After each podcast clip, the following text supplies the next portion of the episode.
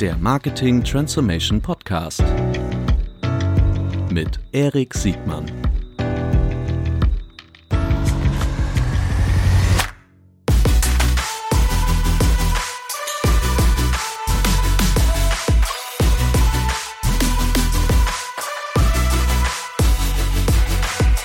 Herzlich willkommen zu einer neuen Folge des Marketing Transformation Podcast. Heute mit Max Wittrock. Herzlich willkommen, Max.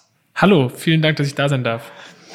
Du stellst dich sicherlich gleich selbst vor. Heute soll unser, unser Leitmotiv soll heute sein, was können Unternehmen eigentlich von Startups lernen?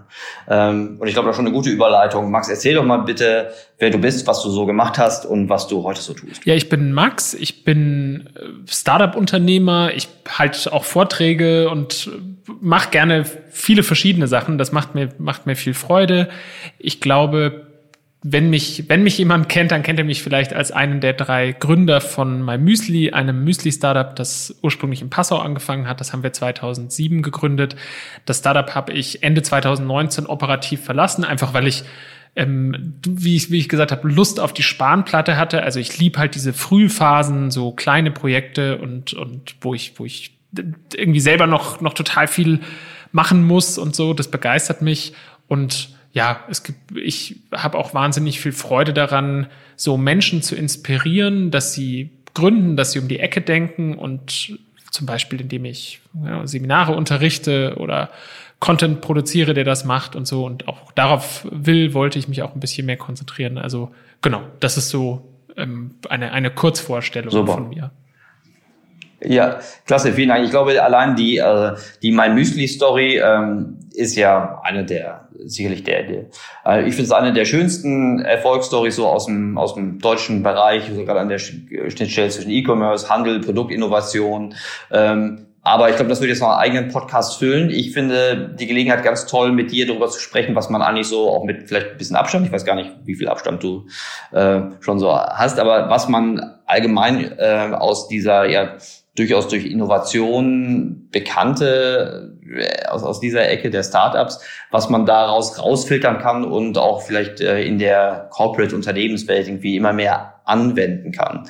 Ähm, die ich weiß, dass du viele Vorträge dazu hast. Ich glaube, wir sind kennengelernt haben wir uns eigentlich über Sven Ritthaus Projekt der K5 äh, Masterminds. Nicht? Ich weiß nicht, deine, deine Vorträge laufen jetzt gerade noch oder sind in den letzten Zügen. Ähm, aber da hast du auch zum Thema Innovation gesprochen, richtig? Also es ist so, genau, also Sven, über Sven Rittau kennen wir uns und äh, Sven, die K5 kennen wahrscheinlich auch, auch die meisten, die zuhören, ähm, super coole, genau, super coole E-Commerce-Konferenz, ähm, die natürlich bedingt durch die Corona-Pandemie dieses Jahr nicht stattfinden kann. Und ein, äh, ein Ding, das sich Sven, das K5-Team ausgedacht hatten, war eben die K5 School of Masterminds und wir hatten dazu gesprochen und das relativ spontan ausprobiert. Worum geht's? Ähm, ich würde mich jetzt selber nicht, ich finde Mastermind klingt immer so groß, aber ich glaube, ich traue mir zu, doch, doch. dass ich Menschen, die Lust haben zu gründen, so hoffentlich so ein bisschen über die Startlinie führen kann, weil ich es einfach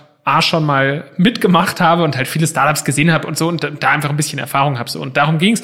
Und ich habe jetzt einen Kurs unterrichtet zum Thema Ideation, also wie finde ich wirklich eine Startup Idee, wie validiere ich eine Startup Idee, wie denke ich innovativ, wie was gibt's für Tools und Frameworks, die die Startups eben benutzen können, um um, um diesen Schritt, diesen Going-to-Market-Schritt einfach, einfach näher zu kommen. Und das hat mir total viel Freude gemacht. Jetzt ist gerade okay. kurz vor diesem Podcast, bevor wir hier aufzeichnen, habe ich die letzte Einheit fertig gemacht, ja, um mal ganz technisch zu sagen, und habe hab so ein ähnliches Seminar auch schon offline zweimal, zweimal gemacht und werde ich auch diesen Herbst wieder machen an der Uni Passau zusammen mit ein paar Kolleginnen und Kollegen. Genau, das war so die, die Backstory. Großartig. Auch das wäre schon mal ein, ein, ein weiteres Thema wäre, aber ähm, super spannend. Bin äh, gespannt, was du da noch berichten kannst. Aber lass uns ähm, heute über das Thema Marketing und äh, Lernkurven und Wissenstransfer von der Startup-Welt in die Unternehmenswelt irgendwie, lass uns darauf äh, konzentrieren. Ähm, wenn du so, vielleicht zoomen wir erstmal groß raus oder können auch gerne beim, beim Marketing und beim Branding anfangen, aber wenn du so ähm, drei, drei wesentliche Eigenschaften nennen müsstest, die Startups im Marketing gut beherrschen, von denen sich größere Corporates ähm, eine Scheibe abschneiden äh, könnten oder sollten. Äh, was wären diese drei Dinge? Also ich glaube, was ich immer vorausschicken muss, ja, ich will deiner, deiner Frage gar mhm. nicht ausweichen, aber was gerne, ich total wichtig gerne. finde, ist, ich bin niemand, der gerne Bashing betreibt. Also was ich, was nicht rüberkommen darf, und das ist mir ganz wichtig, ist, die großen Unternehmen, die machen alles falsch und die Startups machen alles richtig. Ja, ich glaube, mhm. viele Unternehmen wären nicht so groß, ja, wenn sie nicht ganz viele Dinge richtig machen würden.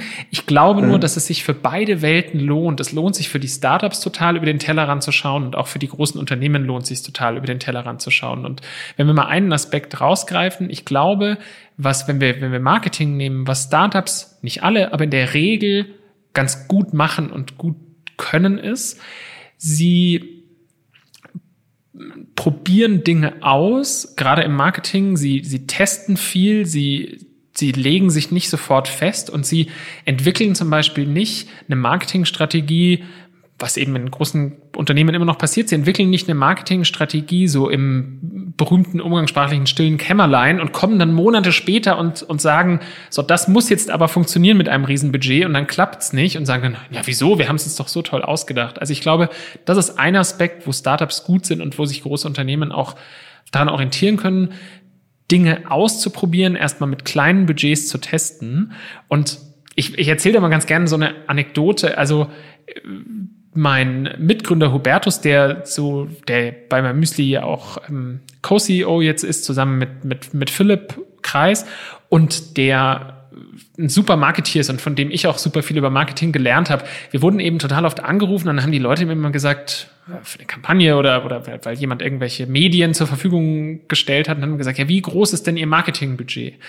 Und dann mhm. hat, war so eine Standardantwort immer zu sagen, naja, also wir wissen natürlich, was wir maximal ausgeben können, damit wir überhaupt genug Liquidität haben und so, aber im Prinzip, wenn Sie uns eine Maßnahme vorstellen, die uns 10.000 Euro kostet, aber uns 10.000 und einen Euro bringt, ja, dann können wir von dieser Maßnahme, also können wir die ja im Prinzip jetzt mal rein, rein, rein virtuell unbegrenzt machen. Und das fanden die mal, ja wie? Das ist ja verrückt, aber, und das ist, glaube ich, so ein, so ein Punkt, der ganz gut illustriert. Das ist halt so eine Denke, die in so einer alten Welt gar nicht so oft vorherrscht, dieses Ausprobieren, agil bleiben, immer wieder Dinge validieren, bevor man so, so riesige Denkmodelle aufbaut, die, die, die sich dann nur als, als, ja, als fragil zum Beispiel erweisen. Ne? Mhm. Aber das, das ist ja sicherlich auch eine Frage, so, so eine Budgetlogik. Ähm, das ist ja auch eine Frage, die je nachdem, was für ein Geschäftsmodell ich habe, ich unterschiedlich mit unterschiedlicher Sicherheit beantworten kann. Ne? Also die ich verstehe schon, woher diese Budgetdenke kommt. Im E-Commerce haben wir ja auch gelernt, dass wir genauso wie du sagst, ne, wenn ich meine Ziele erreiche, dann habe ich eigentlich ein, ein, äh, eine nicht versiegende Quelle an, an Budget, setzt da voraus, dass ich das richtig, richtig messen und steuern kann. Ne? Äh, ist das nicht auch etwas, was man als kleines, junges Unternehmen vielleicht eher intensiv macht als ein Unternehmen, was schon viele Marktanteile hat äh, schon auf Vorjahresbudgetwerte zurückgreifen kann und äh, und da eher so ein bisschen risikoavers sein kann? Also ich glaube, um, um, um einen Aspekt, den du am Anfang gesagt hast, kurz aufzugreifen, du hast natürlich völlig recht. Ich verstehe auch total, woher diese Budgetlogik kommt. Und mein, mein, mir geht's eben nur darum zu sagen, du, man soll nicht, man soll nicht mehr ausgeben, als man kann, ja, sondern man sollte einfach smart ausgeben und, und immer wieder testen, messen vor allem, sind die Ausgaben, die ich tätige, wirklich richtig? Oder wie du sagst, orientieren die sich vielleicht einfach nur am Vorjahr? Und ich habe Angst, dass wenn ich kein Geld ausgebe, dann kriege ich das gleiche Budget nicht nochmal, ja, wie es ja in vielen genau. Unternehmen so ist. Was ich spannend finde, weil, weil, und das, das ist, glaube ich, was, wenn man so ein bisschen auf die auf die Startup-Forschung guckt, ja, ich glaube, die meisten, die sich mit Startups schon beschäftigt haben oder selber Gründer sind, haben ja von Lean Startup-Methoden gehört, ja, was, was und von dem von dem Buch von Eric Ries. Und was versteckt sich so ein bisschen dahinter? Da versteckt sich ja dahinter zum einen zu sagen, das ist alles ähm, eine Wissenschaft, ja, also Gründen ist it's, it's not an art, it's science. Du kannst einfach viel messen, ja, und du kannst auch Feedback messen und dieses Denken in mach, bauen, bauschen, komm, hab ein Produkt, komm damit schnell auf den Markt, teste, teste, krieg Feedback, dann mach vielleicht den berühmten Pivot und pass es wieder an. Also viel, viel früher das Produkt, wenn man so will, auf die Kunden loslassen, als man es vielleicht sonst tun würde. Und diese Logik zum Beispiel auch ins Marketing zu übertragen, eben auszuprobieren, das steckt eben dahinter. Und dann sind wir gleich wieder, dann sind wir gleich, weil du nach drei Aspekten gefragt hast, vielleicht beim zweiten Aspekt. Ähm, ich, ich, ich lese sehr viel, ja, deswegen dürfte mir jetzt nicht böse, wenn ich die ganze Zeit auf Bücher referenziere, aber so ein bisschen der, der Vordenker, wenn man so will, oder einer der Vordenker dieser Lean Startup Methode ist Steve Blank. Der hat ein Buch geschrieben, das hat mir mal gleich zu Anfang von meinem Müsli wurde mir das empfohlen. Das heißt The Four Steps to the Epiphany, die vier Schritte zur Erleuchtung. Und da sagt er eben, naja, es, es, er unterscheidet, ich hoffe, ich kriege die Begriffe jetzt aus dem Kopf richtig hin, aber er unterscheidet so zwischen dem Product Development Cycle und dem Customer Development Cycle und sagt eben, dass wenn ein Produkt bei einem etablierten großen Unternehmen entwickelt wird, dann wird das in der Regel so gemacht, man, man trifft halt zig Hypothesen und dann entwickelt man eine Marketingstrategie und es vergehen Monate und Monate und dann kommt man eben raus und dann and then it, it fails, ja, oder das Schlimmste, was einem passieren kann, Customer Indifference, ja, den Kunden ist es einfach wurscht. Und er sagt halt, was wir stattdessen machen müssen ist, und das war so ein bisschen ja der Wegbereiter eben für Lean Startup ist, Customer Development. Wir müssen halt so get out of the building, ja, teste dein Produkt, ähm, interagiere, finde wirklich raus, ob, ob wer deine Kunden sind, was es im Markt gibt. Und das ist, glaube ich, was, was wenn sie seine Ratschläge beherzigen, ja, Startups einfach äh, auch ganz gut können im Idealfall. Ja, und das tun die ja, das tun die ja wirklich im echten Leben. Ne? Ich glaube, das ist auch noch ganz wichtig äh, zu, zu sagen, dass diese, egal ob, äh, also auch die Eric Ries Schule, ähm, die ja sehr stark über das MVP kommt, ähm, das sind keine Laborzustände, das sind keine ausgewählten äh, Panel-Teilnehmer, sondern das sind echte Kunden, die auf echte Landing-Pages gehen mit echten, echten Produkten, die zwar noch nicht perfekt sind, also weit davon entfernt sind, perfekt äh, zu sein, aber äh, die auf jeden Fall eine, nochmal eine, eine reale Lebensbedingung darstellen und nicht etwas, was theoretisch irgendwie äh, geprüft wird äh, in, in künstlichen Rahmenbedingungen wie zum Beispiel in Panels. Ja, hast du völlig recht, genau, good point. Also ich glaube, dieses, dieses MVP, also wer jetzt gerade äh, The Last Dance auf Netflix geguckt hat, ja, da, da geht die Michael Jordan-Doku. Also wir, wir reden nicht vom Most Valuable Player, nur wer den Begriff noch nie gehört hat. Ich glaube, es ist das, das, das Minimum Viable Product, dafür steht die Abkürzung, glaube ich. Ja, also quasi den, was ist,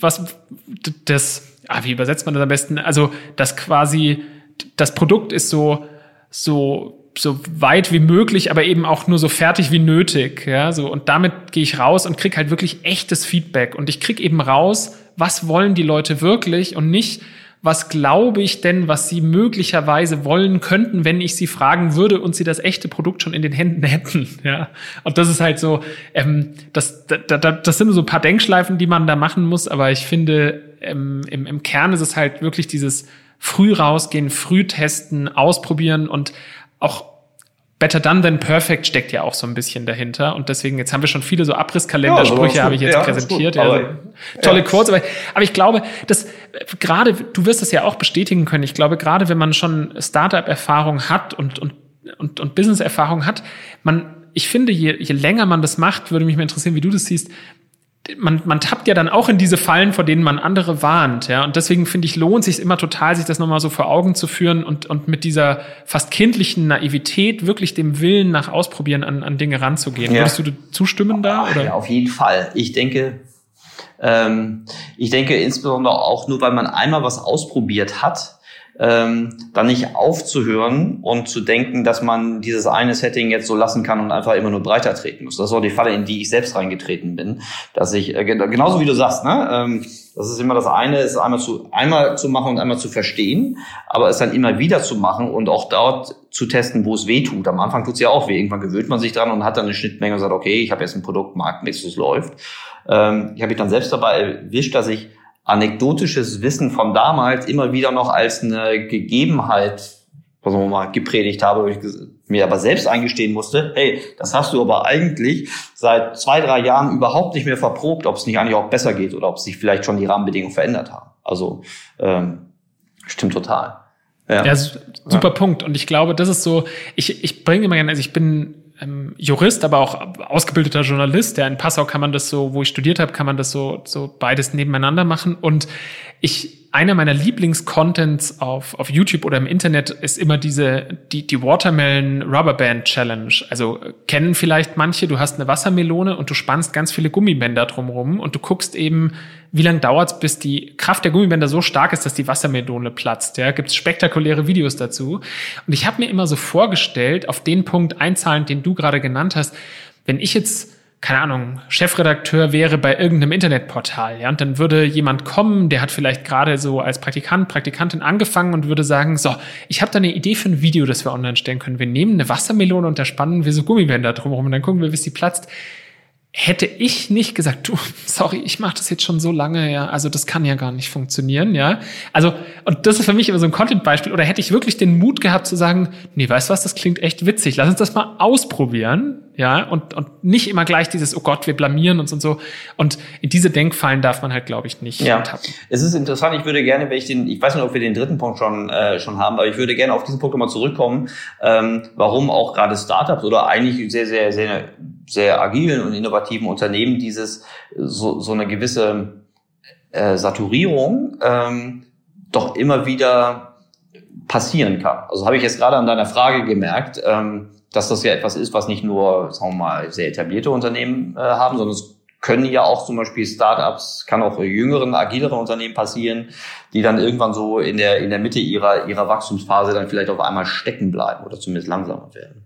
Genau, also Marketing in einem Startup hat ja viel so mit, mit, mit, mit, mit Goldschürfen zu tun. Ja, du versuchst ja immer wieder auszuprobieren und dann findest du hoffentlich, ich glaube, nennt man das dann Goldader, ich weiß es nicht, ich bin kein Goldschürfer, aber du versuchst ja irgendwie einen, einen Channel zu finden, der, der funktioniert und dann und, und den du dann jetzt kommt das Lieblingswort aller Startups, den du dann skalieren kannst, ja.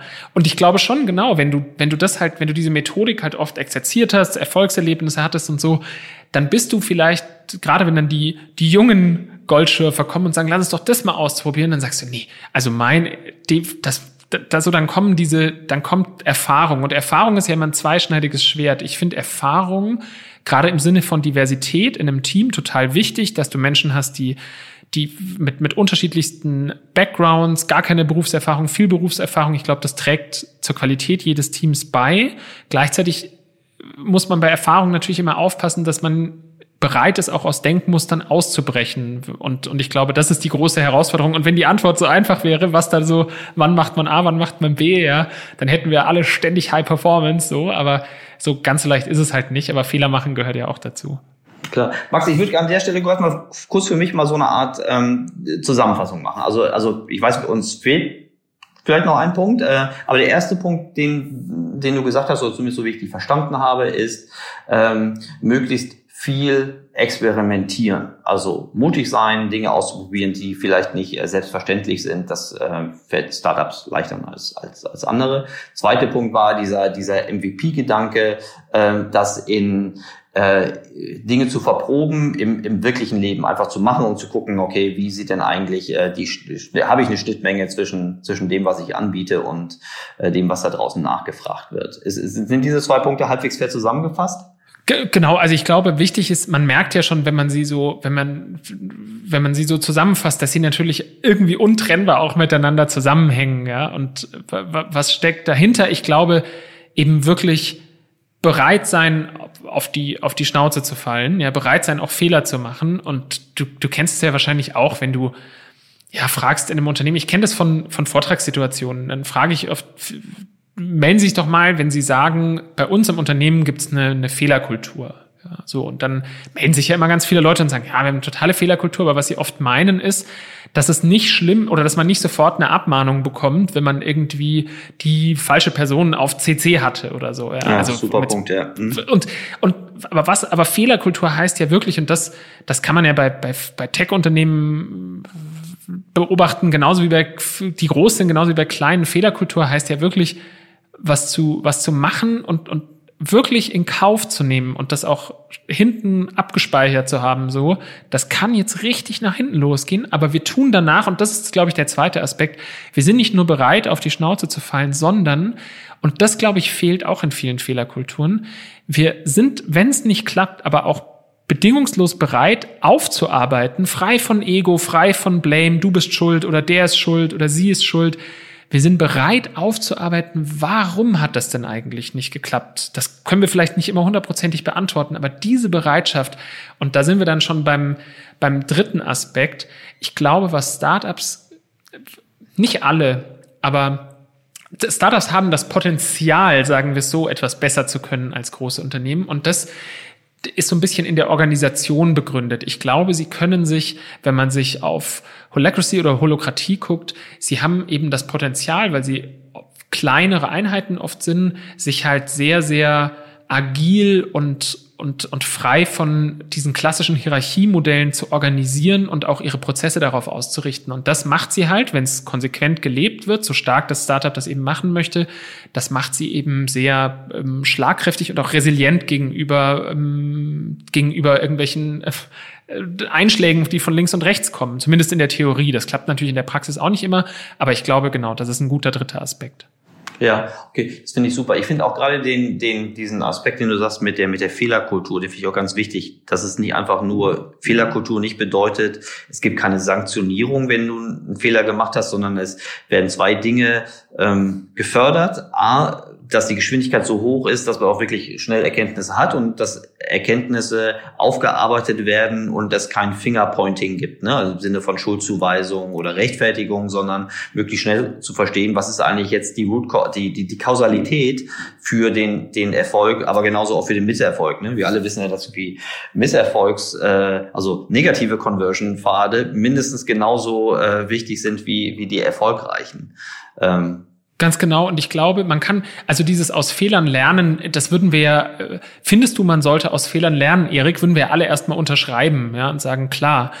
Aber ich habe mal bei einem Vortrag von äh, Gerrit Danz, habe ich mal, der hat zwei tolle Aspekte rausgegriffen, die ich so ganz kurz nur schnell skizzieren will. Das eine ist, es ging um, um das Laufen lernen bei einem Kind, ja, wo er gesagt hat, um, um halt einen, ich hoffe, ich fasse es richtig zusammen, lieber Gerrit, ja, aber um, äh, um, um einen so komplexen Bewegungsablauf zu lernen, fällt man halt einfach oft auf die Schnauze. So, so lernt man das, ja. Und das ist, und diese Fehler werden, sind total wichtig, weil hinten raus steht eben, genau, laufen. Was für, wie toll. Und das zweite, er hat die Geschichte von Ben und Jerry's erzählt und die einen Friedhof der nicht funktionierenden Eissorten haben. Ja, findet man auch online ein bisschen was dazu. Und wenn eine Eissorte halt, ich glaube, wenn ich es richtig erzähle, wenn die eingestellt wird beziehungsweise nicht funktioniert, dann wird, wird die halt so richtig zu Grabe getragen, ja. Und das, das einfach nur um nochmal anzuerkennen, auch was, was für Mühe da auch drin steckte und, und so und so. Und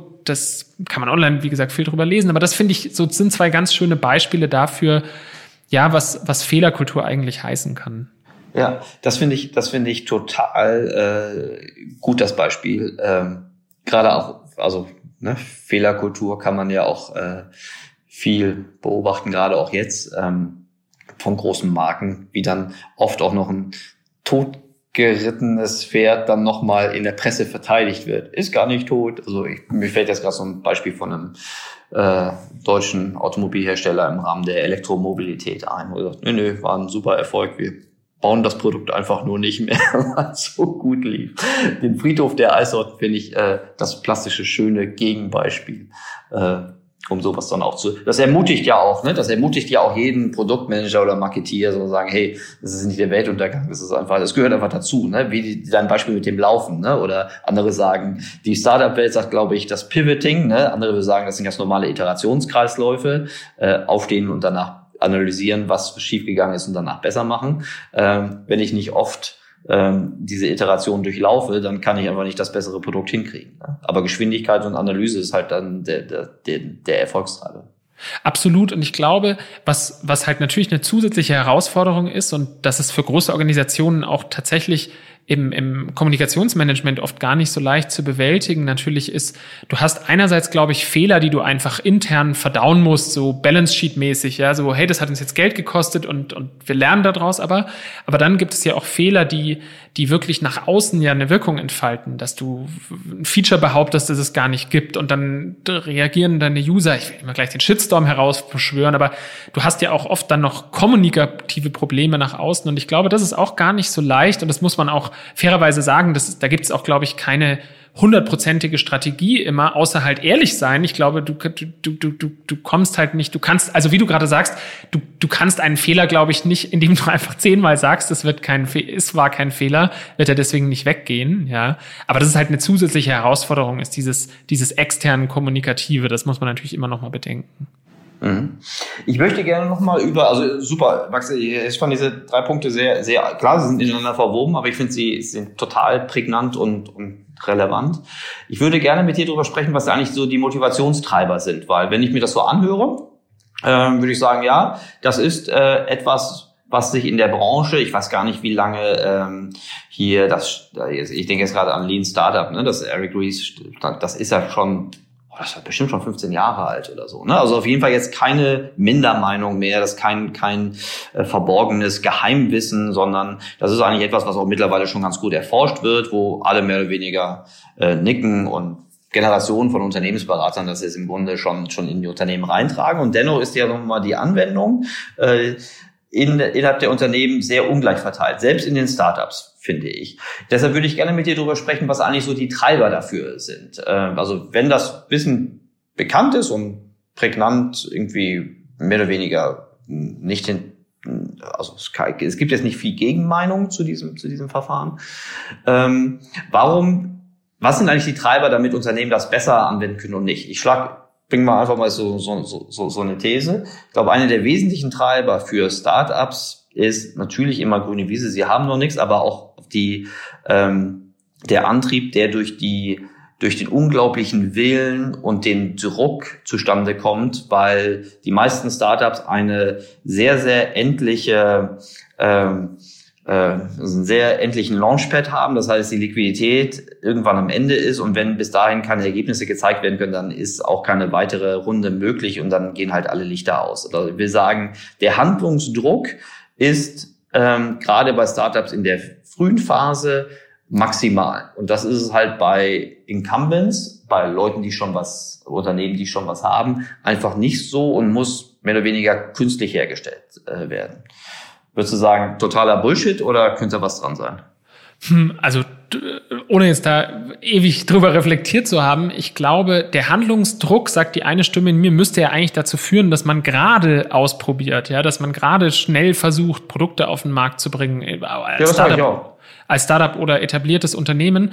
Aber natürlich verstehe ich auch total die andere Stimme, die sagt, ja, Moment mal, wir, wir haben, sicher, werden an unseren Quartalszahlen gemessen, ob von Investoren oder, oder Shareholdern, wie auch immer, die und, und wir müssen einfach gucken, dass wir einen Erfolg haben. Und Raul Krauthausen hat das, hat das mal sehr treffend als äh, mir gegenüber als die Analyseparalyse bezeichnet. Ja, man, man, man, man traut sich, also äh, doing nothing because you're afraid of doing something wrong. So und, und dieser Zustand ist halt gefährlich.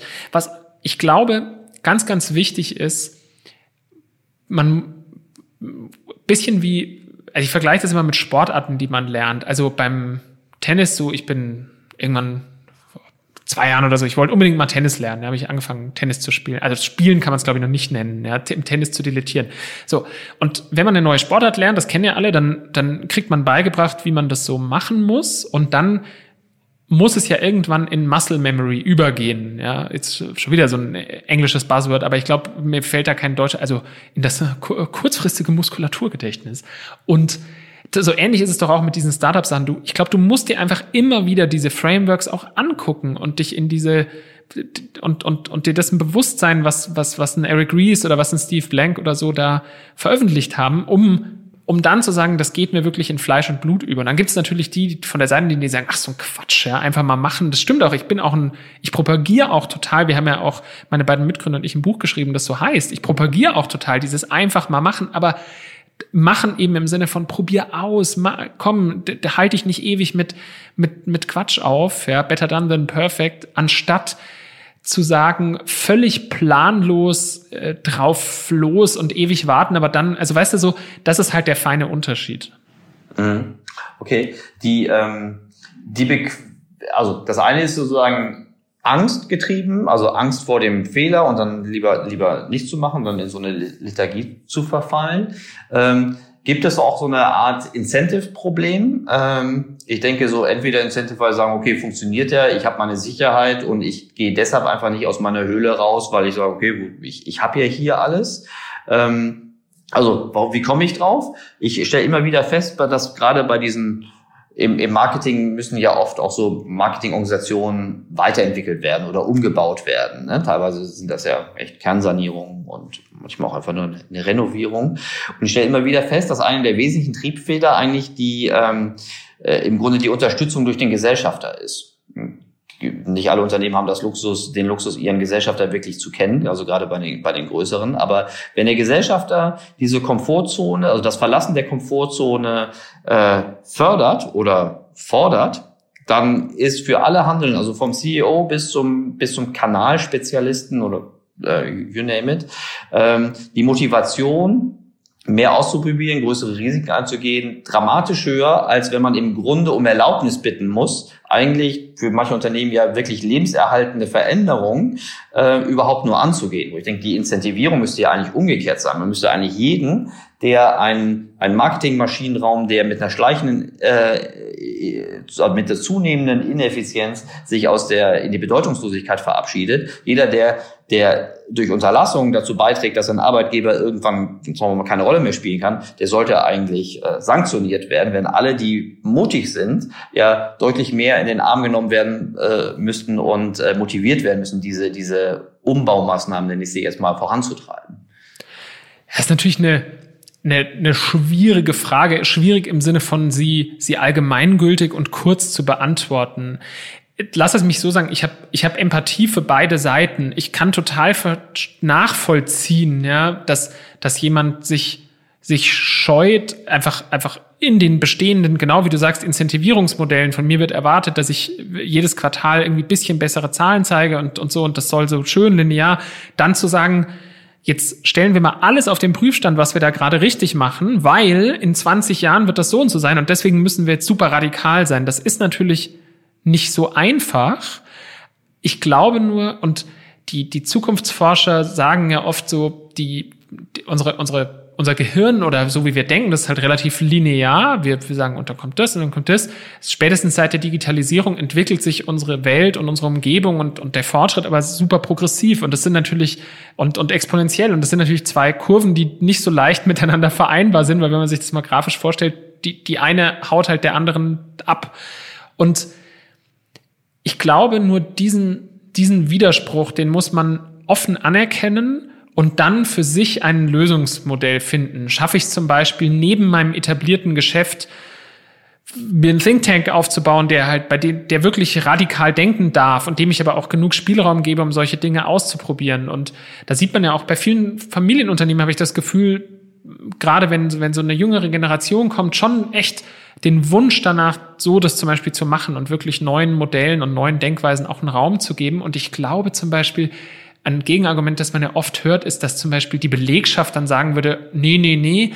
Aber ehrlich gesagt kriege ich öfter mit, dass das von, von, von den Unternehmen, also von den Beschäftigten selber dann eher oft kommt, wir sind doch froh, wir wollen ja innovativ sein, wir wollen ja konkurrenzfähig bleiben. Wir denken ja, wir, was ich, ich bin hier in der zweiten, dritten Generation, ich will ja, dass es so weitergeht, ja, innovativ sein. Und wofür werden Manager bezahlt? Ja, dafür, dass sie Entscheidungen treffen, mutige Entscheidungen treffen, kluge Entscheidungen treffen. Und deswegen, also eine gewisse Grundchutzpe, glaube ich, und, und, und wirklich der Mut, sich zu verändern, das, das gehört einfach in der heutigen Zeit dazu. Und ich glaube, dem kann man sich auch nicht verschließen, so als demokratische Antwort. Mhm, okay, äh, total, total fairer Punkt. Etwas, was mir aufgefallen ist, als ich auch, auch so ein paar deiner, deiner Publikationen äh, äh, gelesen habe, ist, ist das Thema Storytelling. Mhm. Meine Wahrnehmung ist, dass also A, junge Unternehmen, die praktisch eine Innovation reinbringen, die müssen Storytelling betreiben. Ältere, weiß nicht, ob sie es nicht müsst, nicht auch müssen, aber sie tun es weniger. Ähm, und ich finde es auch geografisch, finde ich, so mal die Fähigkeit, äh, wirklich gutes Storytelling zu machen, scheint irgendwie ungleich verteilt zu sein. Ne? Ich finde immer noch, die, die amerikanischen Startups ähm, machen spektakulär gutes Storytelling. Teilweise entfernen sich so ein bisschen von der, von der Realität, aber bitteschön. Äh, es geht ja auch darum, ein bisschen Begehrlichkeiten zu wecken. Ist Storytelling etwas, was, ähm, was, was sich auch größere Unternehmen von, von den jüngeren abgucken können? Also genau, ich glaube, grundsätzlich hat jedes Unternehmen coole Geschichten zu erzählen. Und warum ist es wichtig, Geschichten zu erzählen? Nicht, weil man Quatsch erzählen soll, der von Fehlern im Produkt ablenkt, sondern wenn wir uns mal die besten TED-Vorträge angucken, ja, dann werden wir feststellen, gibt es ja auch, auch Bücher, die das analysieren, dass so die richtig guten in der Regel nicht immer, aber so 60 bis 70 Prozent aus Geschichten bestehen, weil das ist einfach was, woran wir super andocken können, ja, und, und deswegen habe ich immer auch, auch wenn mich Startups, als wir auch angefangen haben, gefragt haben, ja, was, was rätst du uns denn oder was ratet ihr uns denn so zum Start und wie, wie, wie fängt man denn an und wie, wie bewirbt man sich? Dann haben wir immer gesagt, PR ist, also, ist, ist ein super wichtiger Kanal und damit ist nicht gemeint, dass man jetzt unmotiviert schlecht formulierte Pressemitteilungen an riesige Verteiler rausschickt, sondern einfach versucht, Geschichten zu finden, die, die man über sich und die Produkte erzählen kann und die so gut sind und so spannend oder so witzig oder so einzigartig, dass andere Menschen, Multiplikatoren, Journalisten, Bloggerinnen, Blogger, wer auch immer, ähm, motiviert sind, die weiterzuerzählen. Und deswegen glaube ich, ja, Storytelling ist ein total unterschätztes Tool immer noch, weil du kriegst, wie gesagt, ich war immer selber Journalist, aber ich habe jetzt nicht 30 Jahre Berufserfahrung, also das können andere viel besser beurteilen, aber alleine in vielen, Pre wie eine Pressemitteilung so aufgebaut ist, dann werden die, die Fakten alle aufgezählt, was das Produkt alles Tolles kann. Aber ich ziehe mal gern die Analogie zur Fotografie. Ich bin absolut begeisterter Fotograf und wie jeder Fotograf glaube ich, hat man so eine gewisse Faszination für, für Leica. Und Leica, wenn du so einen Tech-Geek triffst, der sagt dann ganz schnell, na ja, es ist ein überteuertes Produkt, das, die, meine Kamera aus Japan, die kann eigentlich alles besser und die kostet ein Drittel. Aber wie überzeugt Leica eben viele Kunden, indem einfach du brauchst ja nur zehn Bilder zeigen, die mit einer Leica gemacht wurden, ja, oder, oder zehn Fotografinnen und Fotografen, die damit spektakuläre Bilder gemacht haben und die Geschichten, die sich dahinter verstecken. Und schon hast du eine ganz andere Ebene erreicht, wo es nicht mehr um Megapixel geht, sondern wo es halt darum geht, ein, ein, ein Tool, ein Produkt zu haben, das mich so begeistert, dass ich bereit bin, einen signifikanten Aufpreis zu erzielen. Das kannst du ja auch bei Autos oder so, kannst du auch viele Beispiele finden. Und das ist eben der Punkt. Und deswegen, was kann Leica zum Beispiel gut? Die sind toll im Storytelling. Und ja, ich glaube, da können sich viele eine Scheibe abschneiden. Mhm. Das ist ähm, die Anschlussfrage muss ja sein, wie ist denn eigentlich die Rolle dann auch der, der Unternehmensspitze? Oder bei den Startups sind es ja sehr oft die Gründer, die ihre ähm, die sich selbst hergeben, ich weiß gar nicht, ob die sich sie jemand sagen würde, die sich hergeben, die machen es einfach, dass sie für Unternehmen so brennen und damit auch in der Öffentlichkeit über soziale Medien ihren, ihren Twitter-Account dazu nutzen, um ihre, um ihre Stories, ihre Botschaften auch wirklich sehr authentisch zu verbreiten. Das vielleicht auch so ein anderer Punkt. Ne? Das ist irgendwie nicht geskriptet oder durch eine äh, Corporate Communications Abteilung irgendwie 18 Mal äh, glatt geschliffen, sondern ähm, die sind da teilweise sehr, sehr rau. Ne? Also bis zum Extrembeispiel von einem Elon Musk, der sich sogar irgendwie mit der Börsenaufsicht äh, anlegt. Ähm, ist das etwas, was man sich abgucken kann oder würdest du sagen, ist eh egal? Die Frage hat mir letztens ein Startup gestellt und ich habe immer gesagt, die Frage, die ich mir bei sowas immer vorab stellen würde, ist, habe ich da überhaupt Lust da drauf? Ja? Also ähm, das, und das ist, glaube ich, der Punkt, wenn jemand sagt, ich identifiziere mich total mit so einer Influencerinnen, Influencer-Rolle, ja, ich, und das meine ich überhaupt nicht negativ, sondern ich habe Lust, wirklich, wirklich Details aus meinem Berufs- und oder Privatleben zu teilen und, und, und dabei auch Geschichten zu erzählen, die vielleicht den, den Firmenalltag verlassen und die an die Menschen aber andocken können, weil sie sagen, hey, Vereinbarkeit, ähm, Freizeit, Beruf, so, ja, da kann ich auch toll andocken dran, dann, dann finde ich, ist das ein super probater Weg und gerade auf LinkedIn, was ich finde, immer noch ein wirklich toller Kanal ist, um, auf dem ich ja auch viel publische, um, um, um sich um, um Content zu, zu verbreiten oder um, um vor allem Content zu diskutieren, weil es einfach eine sehr affirmative Community ist, der Algorithmus sehr, sehr wohlwollend ist,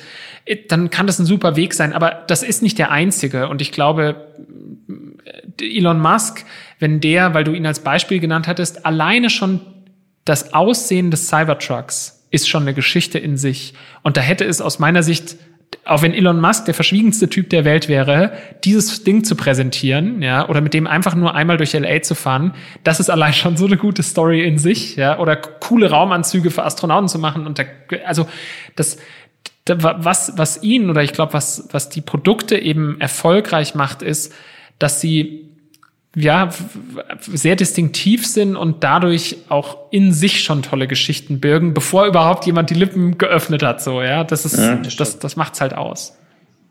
Ja, ähm, dieses, ähm, auf, auf deine erste Antwort hin, habe ich da überhaupt Lust drauf? Also so habe ich so verstanden. Ähm, ist das nicht auch etwas, was dann hilft, also wenn ich darauf Lust habe, dass ich dann den authentischen Bereich dann bediene. Ne? Du wirst auch keinem dazu raten, das zu machen, vielleicht gegen seinen Willen, weil das, also gegen seinen Willen kannst du es nicht, aber vielleicht gegen seine Überzeugung, weil es irgendwie trotzdem einen wirtschaftlichen Nutzen erfüllt. Äh, verstehe ich dich so, dass das ein Plädoyer dafür ist, dass diese, diese Botschaften, die dann von den, von der Führungsspitze oder den Gründern kommen kann oder sollte, dass die auf jeden Fall authentisch sein sollte oder äh, habe ich dich da falsch verstanden? Gut, ich glaube, Authentizität ist so ein ist, ist natürlich auch ein Modewort, ja gerade in der Mark Markenkommunikation und generell in der Kommunikation und authentisch heißt ja nicht, dass ich zum Beispiel mir nicht vorher Stichpunkte machen darf oder eine Rede auch mal mal ausformulieren darf. Ja, es heißt ja nur, dass ich wirklich zum Beispiel im, im Sender-Empfänger-Modell auch auf die Punkte eingehe, die mein Gegenüber erwartet. Ja, wenn ich einen Produktlaunch ankündige und ich erzähle nur davon, wie, wie, wie toll alle an diesem Produktlaunch gearbeitet haben, aber ich bin vielleicht, stehe vielleicht als Unternehmen viel in der Öffentlichkeit und alle wissen, das Produkt ist total buggy und kommt viel zu spät und dann wäre halt authentisch zu sagen, passt auf, das Produkt ist buggy gewesen und kommt viel zu spät. Aber wir haben diesen Fehler erkannt, wir haben uns jetzt hingesetzt und ich glaube, den Release, den wir jetzt präsentieren, das ist wirklich cool. Das ist sicher nicht perfekt, aber wir sind bereit. Und das kann natürlich geskriptet sein, aber es ist in sich authentisch. Und ich glaube, das ist genau der Punkt, die, dass man ja halt halt so kommuniziert, wie man auch selber gerne den Kon also die Frage ist ja immer, würde ich meinen eigenen Content gucken? Das finde ich ist immer so die entlarvsten oder konsumieren ist immer so die mitentlarvendste Frage. Und ich konsumiere doch auch nur, wo ich das Gefühl habe, ja, das erreicht mich auf einer emotionalen Ebene und das tut's eben in der Regel nur, wenn es authentisch ist. Ja, ja, ja, super, super guter Punkt. Und das ist auch eine gute, guter Vergleich zu der vorhin erwähnten Pressemitteilung ne, mit ZDF und die, äh, die dann auf den großen Verteiler gehen. Das ist ja genau das Gegenteil davon. Super. Ähm, Max, mit Blick auf die, auf die Zeit, das, ich fand, das war super spannend. Äh, ich möchte dich trotzdem hier nicht entlassen, ohne äh, von dir zu hören, wie du persönlich dein, dein Wissen frisch hältst. Also ich liebe generell toll produzierten Content und ich merke jetzt selber, ich habe jetzt selber einen Podcast angefangen, der heißt Pizza Society, den halte ich noch so total unterm Radar, weil ich so, weil ich so richtig, also der ist, ist quasi ein Tool für Gründerinnen und Gründer. Ich möchte da halt Menschen inspirieren, ähm, wenn sie, wenn sie gründen wollen oder, oder gerade gründen, dass sie, dass sie weiterkommen und, und da Ressourcen finden, die ihnen helfen. Aber ich, ich merke halt, was ich sagen will, ich merke halt, wie schwer es ist, guten Content zu kreieren, ja. Was, deswegen konsumiere ich dann umso mehr, um halt von den Besten zu lernen. Und ich, ich höre auf der einen Seite total viel Podcasts, ich, ich, ich, ich liebe Audio-Content und ähm, da höre ich viele Klassiker, wie, wie die von, von Gimlet Media zum Beispiel. Ich höre also Reply All, so eine Show über das Internet, super erfolgreicher Podcast, den, den, den liebe ich, finde ich ganz toll. Ähm, ich höre aber auch Startup-Sendungen wie How I Build This ähm, von NPR oder so. Und ich ansonsten lese ich tatsächlich wahnsinnig viel und ich lese wirklich sehr, sehr gerne Bücher und mein Ding ist aber, ich bin nicht, ich will nicht so eine Performance-Maschine sein, die die ganze Zeit nur Fachbücher und möglichst schnell viel da wegliest, sondern ich, ich glaube auch, dass man von Belletristik wahnsinnig viel lernt, ja. Und deswegen lese ich sehr viel, sehr breit. Und das sind so Audio und Bücher, das sind so meine zwei Hauptmedien, die ich, ähm, die ich so empfehlen würde. Und, und wenn jemand, weil ich es gerade tatsächlich noch mal in großen Teilen noch mal gelesen habe, also alle, die sich so für Startup Methoden und, und dafür interessieren, wie Startups denken. Dieses Buch, was ich ganz am Anfang erwähnte von Steve Blank, The Four Steps to the Epiphany, das ist echt ein Wälzer, das ist wirklich lang. Aber jetzt, als ich es gerade noch mal gelesen habe, habe ich mir an vielen Stellen gedacht, und das geht natürlich jetzt besser als früher, man kann das mit YouTube-Vorträgen ja ergänzen und sich immer mal dann wieder so ein bisschen lebhafteren Content noch mal dazu holen Ja, ist wirklich cool. Also das ist jetzt so ein Spontan-Tipp, Ja. ähm, den, Ja, ich, den ich gerne mal mitgeben will. Max, wenn du einverstanden bist, dann ähm, packen wir die, die Tipps nochmal in die, in die Show Notes. Für alle, die das jetzt gerade beim Autofahren hören und jetzt nicht mitschreiben können, äh, können die es dann nochmal äh, dort finden. Und äh, super vielen Dank für deine, für deine Tipps. Einige kannte ich auch äh, selbst noch nicht, gerade die US-amerikanischen ähm, Podcast. Ähm, da bin ich noch ein bisschen selbst am Entdecken. Äh, großartig, hat mir super viel Spaß gemacht, Max. Äh, da war äh, wahnsinnig viel Interessantes drin. Ich mochte vor allen Dingen deine, deine, dein, dein, diesen ungeschminkten Blick auf die, auf die wesentlichen Punkte und äh, auch diese ausgewogene, äh, du hast gleich schon am Anfang gesagt, das ist kein Bashing und das ist auf keinen Fall auch geworden, aber trotzdem äh, fand ich, hast du ganz toll rausgearbeitet, was so die wesentlichen äh, Punkte sind, die man sich äh, abgucken kann oder an die man sich orientieren könnte. Vielen, Klasse. vielen Dank, hat mir auch total Spaß gemacht. War schön, mit dir über Startups zu sprechen. Und ja, ich äh, freue mich, wenn, wenn sich unsere, unsere Wege zumindest virtuell das nächste Mal kreuzen. Ja, genau. Hoffentlich auch mal äh, im, im wirklichen Leben. Auf jeden Fall, Ganz genau. herzlichen Dank und bis ganz bald. Vielen Dank, Max. Danke, vielen Dank. Tschüss.